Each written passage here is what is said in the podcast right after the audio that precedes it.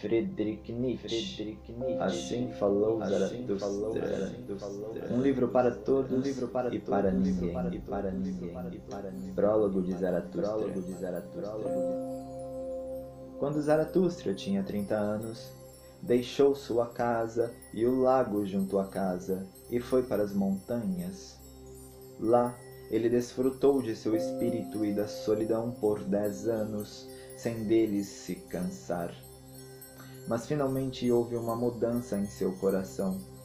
Certa manhã, ele se levantou com a aurora, colocou-se ante o sol e assim lhe falou: Ó tu, grande estrela, qual felicidade seria a tua se não tivesses para quem brilhar? Por dez anos tens subido até minha caverna e já terias te cansado da tua luz e desse caminho se não fosse por mim, minha águia e minha serpente. Mas nós te aguardávamos a cada manhã, tirávamos de ti tua abundância e te consagrávamos por isso.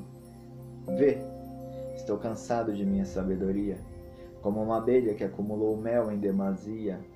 Preciso de mãos que para mim sejam estendidas.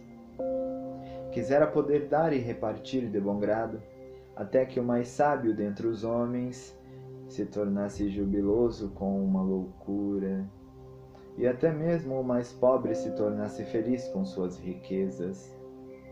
Por isso, preciso descer às profundezas, como tu fazes ao anoitecer, quando somes atrás do mar e ainda levas contigo a luz ao submundo, copiosa estrela. Como tu, também eu devo ter a minha queda, como costumam dizer os homens para junto dos quais devo descer.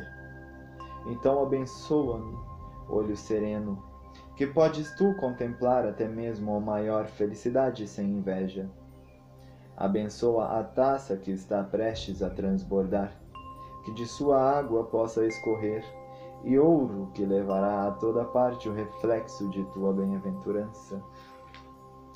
Vê, esta taça deseja se esvaziar novamente, e Zaratustra quer voltar a ser homem. Assim começou a queda de Zaratustra.